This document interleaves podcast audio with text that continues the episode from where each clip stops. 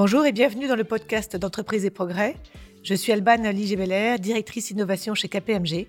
Et dans le cadre d'une réflexion de l'association autour du sens de l'innovation, j'ai la joie d'accueillir aujourd'hui Benjamin Zimmer. Entrepreneur et docteur en sciences, diplômé de l'école centrale Supélec, cofondateur de l'entreprise Silver Alliance avec le groupe WeCare, parrain du programme Bienveillir de l'organisation Entreprendre pour apprendre et auteur. Nous allons échanger aujourd'hui autour du sujet avec qui innover? Innover seul ou à plusieurs? Bonjour Benjamin. Bonjour Alban.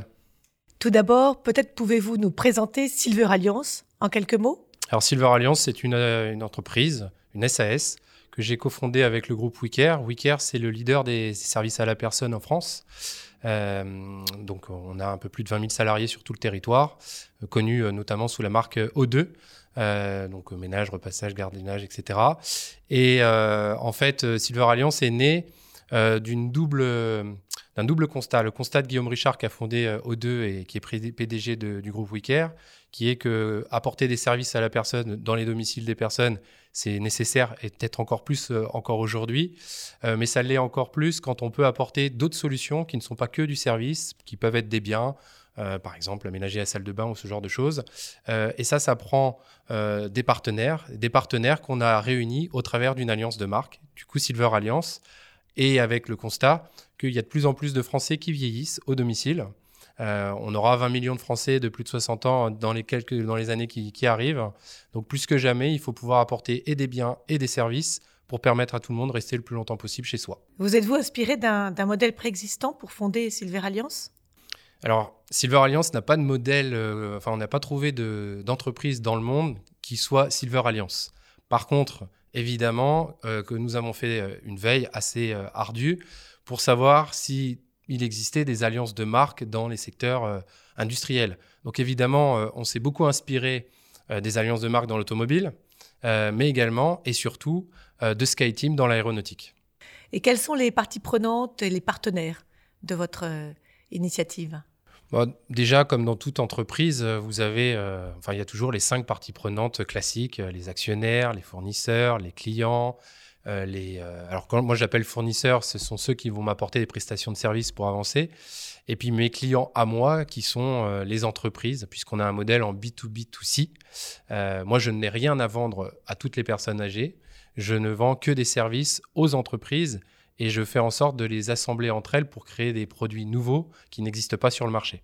Votre euh, entreprise fonctionne avec des, des membres. Est-ce qu'il y a des conditions particulières d'adhésion? Comment, comment ça fonctionne-t-il? Alors, on, se re, on, ressemble à des modèles un peu euh, d'association ou de coopérative. Euh, précédemment, euh, avant ces fonctions, j'avais fondé et dirigé un écosystème qui s'appelle Silver Valley où justement, euh, chaque année, euh, aujourd'hui sont 400 adhérents, mais chaque adhérent payait une cotisation pour avoir accès à un bouquet de services. Là, maintenant, c'est à peu près la même chose. Ils ont accès à, effectivement un bouquet de services euh, qu'ils vont prendre en fonction, qu'ils vont utiliser en fonction de leurs besoins, parce qu'on a des entreprises de tailles diverses et variées. On a des entreprises qui font plus de 2 milliards d'euros de chiffre d'affaires, d'autres qui, qui réalisent 500 000 euros de chiffre d'affaires. Euh, mais pour autant, euh, cette entreprise qui fait 2 milliards ou cette entreprise qui fait 500 000 euros, elle est juste nécessaire pour avoir une vision ensemblière de toutes les solutions qu'on peut apporter au domicile. Euh, donc, on a des conditions particulières d'adhésion qui sont liées à la taille de l'entreprise et de son chiffre d'affaires et un engagement sur une année pour pouvoir souscrire à l'ensemble de nos, de nos services. Et en termes d'organisation au quotidien, quelles ressources vous partagez Quelles sont celles que vous gardez en centralisé Comment Est-ce que vous pouvez nous en dire un peu plus? Alors, c'est, euh, je pense que les, nos auditeurs connaissent le concept de l'entreprise étendue. Euh, donc moi, je suis un adepte de l'entreprise étendue. Ce qui m'intéresse, moi, c'est de garder que le core business de mon entreprise euh, dans mon entreprise. Donc évidemment, tout ce qui est fonction support, euh, de manière très classique, on parlait des abonnements, bah, il faut des comptables euh, pour gérer les achats, les factures, etc. Donc je comme, comme je suis associé à un groupe qui a de nombreux comptables et de nombreuses ressources humaines pour gérer la facturation, évidemment, j'ai une convention intra-groupe où ces fonctions-là me permettent, euh, ne sont pas hébergées, dans mon, sont externalisées de mon entreprise. Et moi, ce qui m'intéresse, c'est de garder que les fonctions euh, principales pour pouvoir euh, tout simplement avancer, aller vite. Parce que la course de l'innovation, c'est d'être le, le plus rapide. Donc, tout ce qui peut me permettre, moi, d'être plus fort et tout ce qui peut me permettre d'éviter de perdre du temps, bah, du coup, je, soit je l'intègre, soit je, l'externalise. Vous êtes combien chez On est une dizaine de salariés. Euh, on s'est créé le 1er juillet 2018, donc on est encore, euh, on est encore récent. Silver Alliance, ça représente, quand j'agrège les chiffres des entreprises avec lesquelles je travaille, un peu plus de 4 milliards d'euros de chiffre d'affaires euh, sur l'année 2020, un peu plus de 700 000 clients.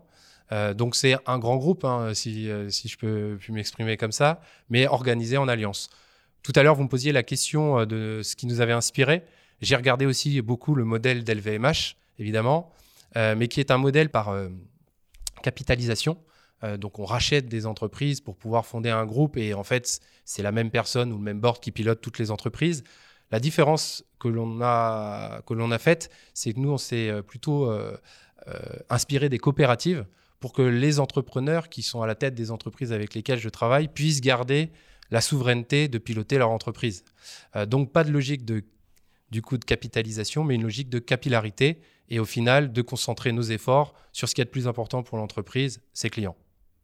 Vous évoquiez euh, donc la jeunesse et pourtant la croissance dans un contexte qui est, très particulier actuellement.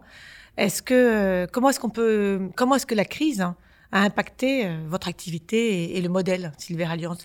Et, et est-ce que vous avez du coup par rapport à cette crise des chantiers prioritaires qui ont émergé? Alors la crise a évidemment impacté Silver Alliance comme toutes les entreprises dans ce monde. Euh, ce qui est le plus impactant aujourd'hui, c'est la durée de cette crise. Euh, mais ça, on pourra peut-être en revenir après. Moi, dans mon cas à moi, euh, bah, ça nous a impacté plutôt positivement, même si j'ai du mal à le dire comme ça, parce que malheureusement, il y a des personnes qui, ont, quitté cette planète à cause de, ce virus. Maintenant, qu'est-ce qu'on constate dans, ce, dans, ce, dans cette crise? C'est que les principales victimes, ce sont des personnes âgées, et ce sont nos principaux clients. Euh, qu'est-ce qu'on constate aussi dans cette, crise? C'est que finalement, euh, l'organisation autour du domicile est encore à inventer, organiser, améliorer. Et c'est la raison d'être de Silver Alliance que d'offrir des solutions à tout le monde pour bien vivre et bien vieillir chez soi. Euh, et puis d'autre part, bah, la crise, elle a eu aussi un, autre, une autre vertu, c'est que comme tout le monde les trois premiers mois et surtout les trois premiers jours, ça a été euh, arrêt sur image. Euh, donc là, il faut se réinventer. On a trois jours pour euh, faire autrement, mettre les salariés en chômage partiel, en télétravail, s'organiser en gestion de projet. Enfin, voilà, tout ce que tout le monde a vécu. mais à la différence que avec la durée, bah, ça nous a permis. moi, j'ai appelé un par un chacun de mes clients, chaque PDG avec lesquels je travaille, pour savoir comment il allait gérer la crise. La première chose qu'on a faite, c'est de s'entraider. on a une charte de valeurs dans l'Alliance. Et la première, la première valeur, c'est la solidarité. Parce que vous n'êtes pas performant en alliance si vous n'êtes pas solidaires les uns avec les autres. Et donc, la première chose qu'on a faite, c'est euh, trouver des masques pour tout le monde, pour ceux qui n'en avaient pas, du gel. Euh, comme on travaille avec une entreprise qui s'appelle Gifar, euh, qui est un, groupement coopératif d'officines de pharmacie, bah, on avait la, chance d'avoir accès à, des produits avec WeCare aussi, parce qu'avec euh, pratiquement 20 000 salariés, bah, le groupe et sa centrale d'achat avaient mis les moyens pour trouver rapidement des, intervenir au domicile. Donc, euh, évidemment, avoir euh, des masques, des gants, tout ce qu'il fallait pour intervenir. Et ça, on a permis à des entreprises qui sont peut-être moins organisées, moins structurées, d'en bénéficier, d'avoir des prix aussi super compétitifs. Donc, ça, ça a été la première étape.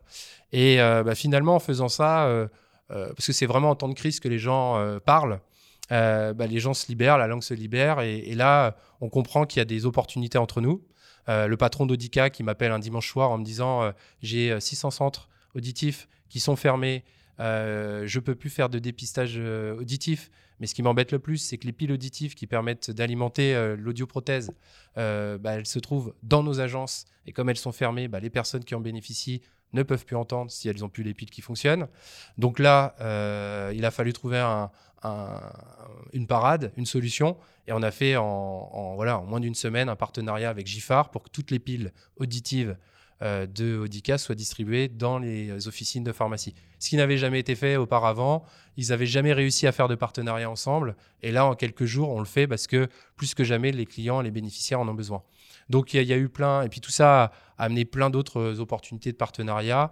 Et en fait, moi, la crise, ça a juste confirmé la feuille de route qu'on avait établie, euh, sur laquelle on a été extrêmement transparent avec mon associé auprès de nos clients. Puisqu'ils sont particuliers, nos clients, ce sont des alliés. Euh, donc on leur donne tout en manière de, manière très, très transparente. Et en fait, on a accéléré nos développements. Si bien qu'aujourd'hui, en fait, on est en 2021, mais moi, sur, mon, sur ma feuille de route, je suis déjà en 2023 on le, comprend bien, l'innovation pendant, pendant cette crise a été euh, au cœur même de votre, de votre activité. La contrainte était forte et ça vous a amené, ça vous a amené à de, belles collaborations. Vous évoquez 2023, justement. Est-ce que, en termes de, vision, vous pouvez nous en dire un peu plus, nous partager un peu euh, quelles sont vos ambitions en se projetant à 2-3 ans? Eh ben, En fait, on a fait. Euh, on a fait plusieurs POC, Proof of Concept, sur plein, plein de sujets. Euh, on parlait de mutualiser des dépenses avec les, masques, etc. Donc là, à partir du 1er, enfin du 2 mai, je vais avoir quelqu'un dans mon équipe qui va être en charge d'aller auditer toutes les dépenses de nos alliés pour voir si on ne peut pas optimiser euh, certaines dépenses. Parce que la rentabilité d'une entreprise, c'est deux choses. Hein. C'est avoir plus de clients, mais c'est également aussi euh, gérer ses dépenses. donc, si on peut améliorer ses, dépenses et faire gagner quelques points, on améliore la rentabilité. Donc, le sujet qu'on a en fait euh, effleuré pendant la crise avec les masques, là, on va vraiment le travailler sur toutes les dépenses, euh, j'ai envie de dire, de la vie courante d'une entreprise, que ce soit du market, de la com, euh, du RH, etc. et puis, et puis bah, après, nos projets de développement, c'est-à-dire qu'aujourd'hui, on a plus de 30 marques qui sont dans l'Alliance. En pleine crise, j'ai connu une augmentation de près de, près de 80% de mes, de mes marques, puisque entre, le premier, entre le 30 juin et le 1er juillet, euh, j'ai eu 11 nouveaux alliés qui sont arrivés dans l'Alliance, alors que j'en comptais à l'époque euh, une vingtaine. Euh, on a eu un taux de fidélisation de 92% entre décembre et janvier cette année. et donc, pour en revenir sur nos projets, on s'est aperçu que toutes les marques avaient effectivement les mêmes clients, des personnes âgées, mais pour autant, n'avaient pas forcément les mêmes modèles économiques et les mêmes affinités entre elles. Donc là, on a créé en fait à l'intérieur de ce cluster, parce que finalement c'est un cluster, des clusters.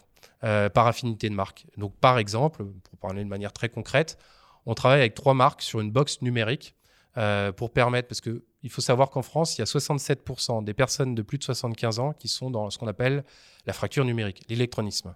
Donc aujourd'hui, leur permettre d'avoir de la téléconsultation quand il y a du Covid, bah, on se moque un peu du monde. Parce qu'en fait, elles ne peuvent pas avoir accès à la téléconsultation puisqu'elles n'utilisent pas ni Internet et encore moins les smartphones, etc. Donc nous, notre enjeu avec ces trois entreprises, Doro qui est leader mondial de la téléphonie pour les seniors, Facilotab qui est un constructeur et un distributeur de tablettes tactiles simplifiées en France, et mon assistant numérique qui est un réseau de 100 franchisés euh, spécialistes euh, bah, de la montée en compétences en informatique et en numérique, bah, on s'est mis à table tous les trois en septembre dernier. Et puis on a défini une box dans laquelle aujourd'hui euh, on a tous ces produits-là et qui va permettre à n'importe quelle personne en France d'avoir accès à une offre complète pour pouvoir utiliser sa tablette, son téléphone euh, ou son ordinateur avec euh, ces trois acteurs. On comprend bien que la crise vous a permis de tester en fait en temps réel hein, un certain nombre d'innovations que vous pouvez maintenant porter à l'échelle en fait. Ah oui, le, fada d'innovation que je suis ne pouvait pas rêver mieux. Euh, depuis tout petit, je rêve d'entreprendre, d'innover. Jamais de ma vie, j'aurais pensé avoir un terrain de jeu aussi exceptionnel. parce qu'au-delà de la crise en tant que telle, j'ai de la chance d'avoir 30 marques qui ont des modèles complètement euh, incroyables et euh, des modèles qui sont disruptifs euh, pour beaucoup d'autres. Ce matin, sur BFM, un de mes alliés, Mathieu Gerbert, qui est le patron des opticiens mobiles, a annoncé une levée de fonds de 7,5 millions auprès d'Amundi pour accélérer le modèle de l'opticien qui vient au domicile. donc ça, c'est un modèle qui est super intéressant parce qu'il y a beaucoup de personnes qui vont plus chez l'opticien pour, pour des tas de raisons mais c'est l'opticien qui va venir chez eux.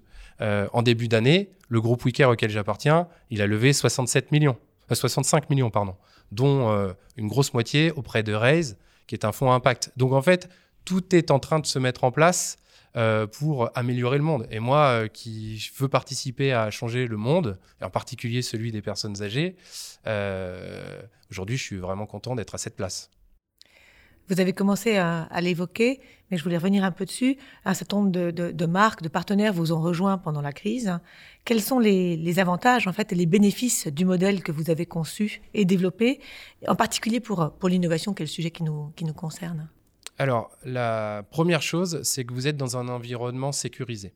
euh, il y a beaucoup d'écosystèmes, de startups euh, sur des tas de sujets. J'ai beaucoup travaillé, enfin, j'ai fait une thèse de doctorat sur les clusters.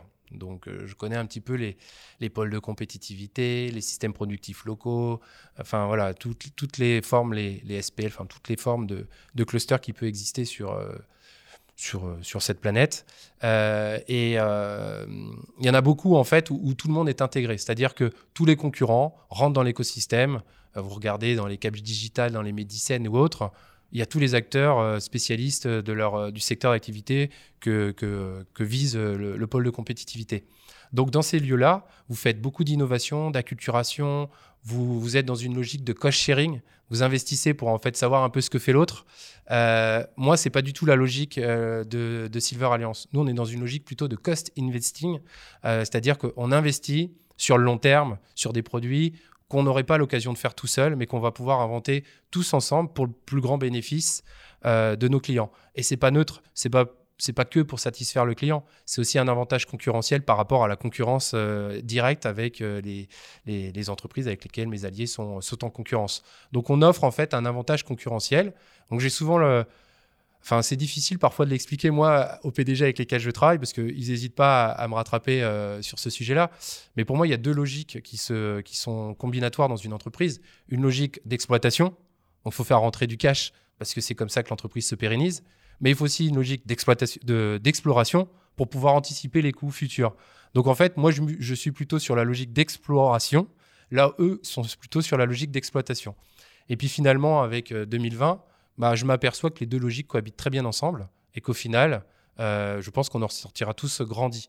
Euh, donc les avantages d'être dans une alliance, c'est évidemment de partager de la connaissance sur un marché commun ou une cible commune, c'est faire de la veille, c'est avoir accès à des actionnaires que les autres, euh, alliés ont. Euh, et ça, c'est des signaux plutôt intéressants quand ils sont envoyés aux, actionnaires. Moi, j'ai des entreprises qui sont dans des, euh, qui lèvent beaucoup de, moyens financiers pour pouvoir accélérer leur croissance. C'est vrai que quand vous avez des entreprises de la taille d'Odica, de Gifar, de O2, etc., qui sont déjà dans l'alliance, ça donne des signaux plutôt faibles. Parce que un point important, c'est que pour être dans l'alliance, il faut que chacune des entreprises ait été validée à l'unanimité par toutes les autres. Donc s'il y en a une qui dit moi je suis pas à l'aise avec cette marque-là, elle rentre pas. Euh, j'ai refusé une centaine d'entreprises hein, dans l'alliance pour en avoir aujourd'hui une trentaine. Donc c'est un modèle qui est exclusif et du coup super compétitif. Quand je dis compétitif, c'est moi je veux les meilleurs. Donc s'ils font pas le job, s'ils font n'importe quoi avec leurs clients dans les rebonds commerciaux qu'ils peuvent mettre euh, en lien avec les autres entreprises, dans notre règlement, dans notre contrat, on les vire et on le fait savoir. Parce que on n'est pas dans une logique où on est caché derrière une holding financière, on est en première ligne euh, auprès des clients avec toutes nos marques. Donc on ne peut pas se permettre de faire n'importe quoi. En fait, on comprend que solidarité et collaboration ne sont pas incompatibles avec exigence et excellence, en fait. Avec performance, absolument. Et performance, d'accord. Euh, j'imagine qu'il y a quand même des défis à relever, des, enjeux forts. Euh, quels sont-ils? Bah, Le premier, c'est obtenir la confiance de tous ces dirigeants et de leurs équipes. Parce que je pense que j'ai obtenu la confiance des dirigeants. Maintenant, quand l'entreprise est dirigée euh, par, euh, par une personnalité très forte et que cette personnalité très forte est la, le dirigeant ou la dirigeante d'une entreprise qui compte 20 000 salariés, je sais très bien que Silver Alliance ne va être connu euh, de Madame Michu que parce que dans une agence, dans un des territoires, dans un petit village français, elle, elle connaît Silver Alliance, qu'elle a compris en fait qu'il fallait remettre le petit guide où on présente toutes les solutions pour Madame Michu. Si elle veut pas le faire, ça marchera pas. Donc, euh, on a un gros, gros travail de, euh, top-down à bottom-up. Il faut qu'on rapproche le local du global, enfin, tous les sujets de la, systémique, en fait. Hein.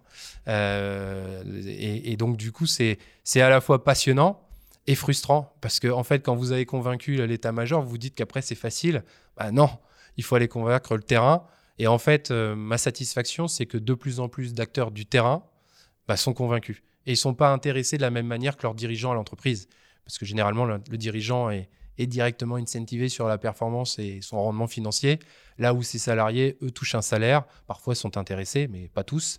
Et donc, euh, du coup, l'engagement le, dans l'entreprise n'est pas le même. Donc, à moi de leur montrer euh, qu'ils ont intérêt à, travailler avec euh, les alliés pour gagner en fidélisation de leurs clients, capter des nouveaux clients, et puis peut-être réduire, réduire des, des pains, enfin des problèmes au quotidien. Et peut-être un mot aussi sur la, euh, la confiance entre, entre vos acteurs, la collaboration qui se met en place au niveau de l'état-major, tel que vous l'évoquez. Comment ça se passe? Parce que euh, euh, y a, vous avez en face de vous un certain nombre de, de dirigeants d'entreprise qui ont peut-être mmh. une vision. Comment celle-là s'accorde, en fait, au niveau de l'ensemble? Alors, c'est sûr que la crise là-dessus nous a pas beaucoup aidé. dans le sens où on aurait aimé se voir beaucoup plus, beaucoup plus souvent physiquement parce qu'on n'empêchera jamais, enfin, euh, c'est une certitude. Les relations, elles naissent aussi euh, d'échanges physiques, pas que digitaux. Euh, pour autant, j'avais déjà une. Parce qu'on n'a pas créé Silver Alliance le 1er juillet 2020. Moi, ça fait 20 ans que je suis dans la Silver Economy, j'ai créé Silver Valley. Donc il y en a quand même une très grande partie de ces dirigeants que je connaissais de mes précédentes activités, avec qui j'avais déjà gagné ma confiance. Il y en a que je connaissais pas, il a fallu que je gagne euh, leur confiance, mais ça a été facilité parce qu'il y en avait déjà qui avaient confiance en moi. C'est un système de, cooptation en fait. Hein. Euh, euh, et, donc ça c'est la première, remarque. La deuxième remarque c'est que moi été, je suis certifié à une méthode qui s'appelle PAT miroir. L'acronyme PAT, P-A-T, ça veut dire peur, attrait, tentation. Dans chaque relation, euh, amoureuse, professionnelle, amicale, n'importe laquelle, dès lors qu'on est deux, on a toujours euh, une vision du Rubik's Cube qui est différente. On le voit toujours à l'aune de ce qu'on aimerait qu'il soit et la vision qu'on porte. Donc moi, mon travail, c'est quand j'ai quelqu'un en face de moi, j'ai ce logiciel qui s'enclenche dans ma tête pour comprendre en fait et me mettre en empathie par rapport à la personne, pour savoir quelles pourraient être ses peurs, ses attraits, ses tentations à travailler avec moi. Parce que ni, les peurs dans une entreprise, c'est les risques à, manager. Les, attraits, c'est les objectifs et les moyens à mettre en œuvre pour pouvoir réaliser son action, son ambition. Et les tentations, c'est les valeurs à ne pas enfreindre, qui sont souvent, les tentations, c'est souvent de l'ordre du personnel et pas du collectif. Et donc ça, ça me permet moi d'anticiper en fait des potentielles relations avec euh, euh, les, parties prenantes avec lesquelles je vais travailler. Et du coup, euh, on est très à l'aise. quoi. On a un discours de transparence, de vérité. Moi, quand ils viennent chez moi, dans l'Alliance, en me disant je veux du rond commercial à très court terme, euh, donc beaucoup de clients pour réaliser beaucoup de chiffres d'affaires, je leur dis attends, voilà ce que tu payes, euh, voilà ton payback, voilà combien de clients on pourrait envisager ensemble, et voilà surtout toutes les opportunités que tu ne trouveras pas ailleurs. Donc là, maintenant, je te laisse réfléchir au, au de, ton engagement dans Silver Alliance. Et en règle générale, ça suffit à les convaincre, même si après, ils me challenge sur la partie euh, entrée de nouveaux clients. Donc oui, c'est un, la confiance, c'est, ça s'instaure, ça s'installe par la transparence, par de, voilà, j'ai envie de dire, par le fait d'expliquer euh, où on va et puis de montrer avec l'exaction qu'on y va. On, parle beaucoup d'économie collaborative hein, euh, et la Silver Alliance est une belle illustration de ce nouveau type d'économie. Comment est-ce que vous comment est-ce que vous définissez ce terme, ce terme et quelle est votre votre vision de l'économie de demain dans ce sens? Alors moi, je pense que c'est euh, c'est juste nécessaire l'économie collaborative au, au 21e siècle. Euh, euh, pourquoi? Parce que bah, tout simplement, les enjeux sont... Il y, a quatre types de problèmes. Il y a les problèmes simples. En règle générale, en relisant le problème, vous allez trouver la solution tout seul. Il y a les problèmes compliqués, où là, vous allez faire justement appeler un consultant pour vous aider à trouver la solution. Il y a les problèmes complexes et il y a les problèmes épineux. Les problèmes complexes, ça nécessite de travailler en collaboration. Et les problèmes épineux, c'est le Covid euh, aujourd'hui. C'est-à-dire qu'on n'avait pas anticipé ce problème-là et encore moins la solution.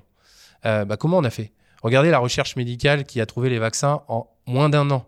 C'est juste incroyable. On peut dire ce qu'on veut sur le Covid, la gestion du Covid, etc. Il euh, faudrait que les gens ils se, rappellent quand même que voilà, en 12 mois, on a trouvé un vaccin là à une maladie qu'on connaissait pas il y a encore 15 euh, mois. C'est juste incroyable euh, et qui nous a évité beaucoup de morts, etc.. Donc, euh, en fait, pour moi, on est là aujourd'hui. C'est-à-dire que les enjeux de la transformation numérique, la transformation écologique liée au réchauffement climatique, la transformation démographique, parce que nos pays industriels vieillissent parce qu'on fait moins de bébés, parce que les gens vieillissent plus longtemps, parce qu'il n'y a pas eu de guerre pour euh, réduire certaines générations. Euh, exemple des, euh, des, baby boomers qui sont aujourd'hui les papy boomers. Et puis le réchauffement climatique qui lui indique des déplacements démographiques. Donc, donc plus que jamais, les solutions, elles vont pas venir de la tête d'une personne, mais elles vont venir de la tête de plusieurs personnes qui détiennent plusieurs intelligences. Il n'y a pas une intelligence artificielle, pour moi, il y a des intelligences artificielles. et ça, c'est très important.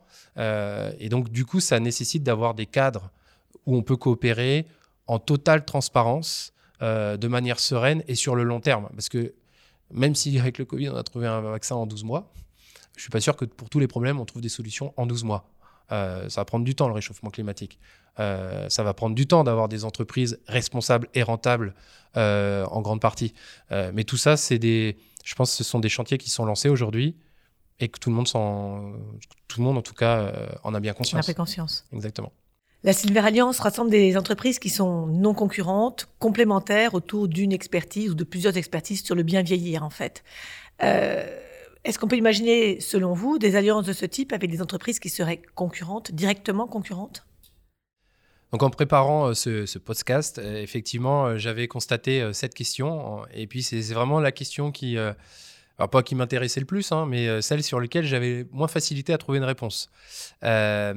donc j'ai l'intuition que mettre en place des alliances avec des concurrents, c'est très complexe. Pourquoi? Parce que si vous voulez rentrer dans, les process de l'entreprise avec laquelle vous voulez collaborer, identifier peut-être des partenariats sur la supply chain, sur la com, sur le marketing, sur l'investissement, sur toutes les, voilà, toutes les, toutes les fonctions de l'entreprise, ça me paraît difficile de le faire avec des entreprises qui sont concurrentes euh, de, votre, de votre activité. Mais, euh, parce que j'ai toujours le oui-non, euh, mais euh, force est de constater que quand j'étais à Silver Valley et que je voyais des entreprises concurrentes sur la feuille de A4 ou sur leur business plan, bah, quand on les mettait dans une salle, en fait, on constatait qu'ils avaient fait de l'innovation différemment et qu'ils avaient en fait des complémentarités au sein même de leur, de, leur, de leur métier et de leur entreprise entre eux. Donc j'ai envie de dire que ça me semble aussi possible, mais ça me semble être un peu plus compliqué à mettre en œuvre. Euh, maintenant, j'ai eu l'occasion euh, pendant justement le, cette crise de beaucoup lire et en particulier euh, de m'inspirer beaucoup de ce qui se fait à Harvard, où certains professeurs en économie parlent aujourd'hui de sociétal platform, donc des, des plateformes de marque finalement euh, qui vont plus viser des clients pour des clients, mais qui vont viser donc des clients avec des particularités euh, et des caractéristiques particulières. Euh, et donc, du coup, des marques qui visent ces mêmes clients et qui vont avoir intérêt à s'associer. En fait, les clients sont aussi quelque part finis. Ils sont pas infinis. Donc, il faut pouvoir aussi peut-être se projeter non pas sur du silo, mais de la transversalité. Et je me trouve que là, il y a peut-être des champs intéressants à ouvrir, justement sur des entreprises qui sont concurrentes, des gens qui peuvent, voilà, euh, je sais pas, euh, faire de la téléassistance, parce que c'est le secteur dans lequel je travaille, entre autres, euh, qui sont très forts sur le pure player, en termes voilà, sur le digital, et puis d'autres qui sont très forts en retail. Et là, il y aurait peut-être une association, alors qu'elle touche les mêmes clients, à trouver. On voit que de nouvelles formes de collaboration émergent. Est-ce que de nouveaux business models également se mettent en place? Donc forcément, quand il y a nouvelle organisation, il y a forcément nouveaux modèles économiques. Euh, c'est des sujets qui sont euh, bah, au cœur, moi, de mes activités, de mes réflexions au quotidien. Euh, et donc, oui, moi, je crois beaucoup. En fait, mon rêve à moi, mon ambition, c'est que je n'ai plus à justifier ce que paye l'entreprise, mais que je lui explique ce qu'elle a gagné à travailler avec moi en termes de dépenses évitées ou de chiffre d'affaires gagné. et donc, je pense qu'on est dans cette forme-là de nouveau modèle économique où, où on n'a pas quelque chose à vendre, mais on a quelque chose à optimiser en entreprise. Et donc ça, ça me, voilà, je pense que dans les logiques comme ça de plateforme de marque, d'écosystème, euh, c'est un peu une économie euh, de troc, si vous voulez, euh, mais où en fait, en tant qu'allié, vous gagnez beaucoup plus que, enfin, on gagne beaucoup plus à s'assembler les uns et les autres, tout simplement. Quelles sont les technologies qui peuvent venir soutenir hein, ces développements et ces nouvelles formes de collaboration ou de business model? Bah, Vous l'aurez compris, une grande partie de l'activité, c'est le rebond commercial. Donc, finalement, ouvrir ses clients aux non-clients des autres. Euh, c'est du Blue Ocean stratégie hein, appliquée. Euh, avec la, particularité, c'est qu'aujourd'hui, les clients, il faut faire très attention à leurs données. Encore plus quand ce sont des personnes âgées fragiles. Donc, il y a la question de RGPD qui est, mais juste, euh, enfin, je veux dire, c'est la première contrainte forte de ce type de modèle.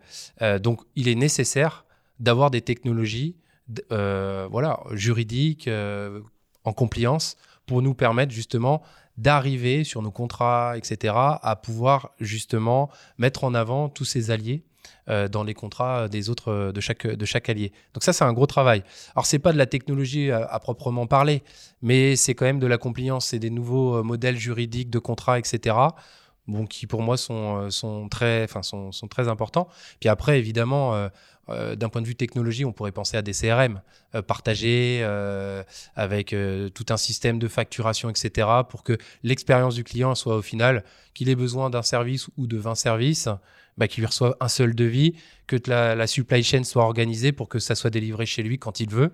Donc ça, c'est des sujets, moi, qui sont sur ma feuille de route et qui vont nécessiter, pour les mettre en place, de encore plus de confiance et d'engagement de mes alliés. Parce que là, on ouvre clairement le, core business de chacune des entreprises pour les mutualiser. Euh, c'est ça qui est super euh, inspirant pour les années qui viennent. Donc c'est la prochaine étape d'une collaboration euh, renforcée entre, entre les alliés. Oui, alors c'est non seulement une prochaine étape, mais c'est surtout une étape dans laquelle j'ai un j'ai des rétro enfin j'ai une petite expérience là-dessus. Comme je parle de temps en temps avec le VP de SkyTeam, euh, bah, typiquement, eux, pendant la crise, ils ont fait quoi? Ils ont accéléré tout ce qui est développement de technologie faciale, euh, tout ce qui va être euh, passeport sanitaire, etc. Parce que leur enjeu dans l'aéronautique, c'est que les gens reprennent l'avion. donc, ils ont mutualisé des risques et ils ont co-investi ensemble sur ce type de technologie. Donc, moi, ce que je regarde, c'est justement des alliances qui n'ont pas deux ans et demi comme moi, mais celles qui en ont 20 ans.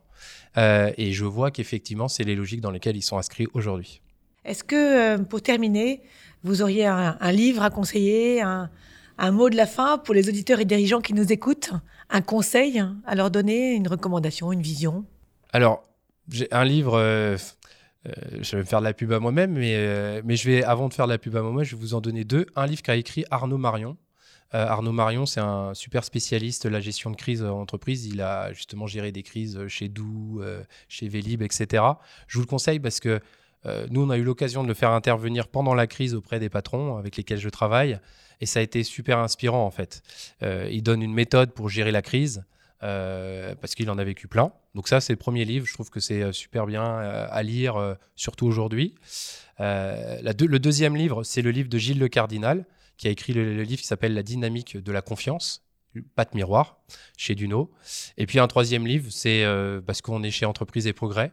Euh, donc c'est un livre que j'ai coécrit euh, l'année dernière qui s'appelle L'entreprise euh, responsable et rentable, c'est possible, où là, 18 dirigeants d'entreprise, de SEB à Système U en passant par la Maïf ou, ou Wicker, donnent leur point de vue et montrent comment ces entreprises-là sont rentables et encore plus rentables dès lors qu'elles émettent plus de responsabilités.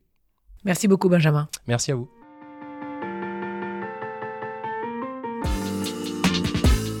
Merci pour votre écoute. Ce podcast est aussi à retrouver sur le site internet d'Entreprise et Progrès ainsi que sur vos plateformes d'écoute préférées. Si cet épisode vous a plu, merci de le partager largement autour de vous et aussi à nous suivre sur les réseaux sociaux en tapant dans vos barres de recherche Entreprise et Progrès.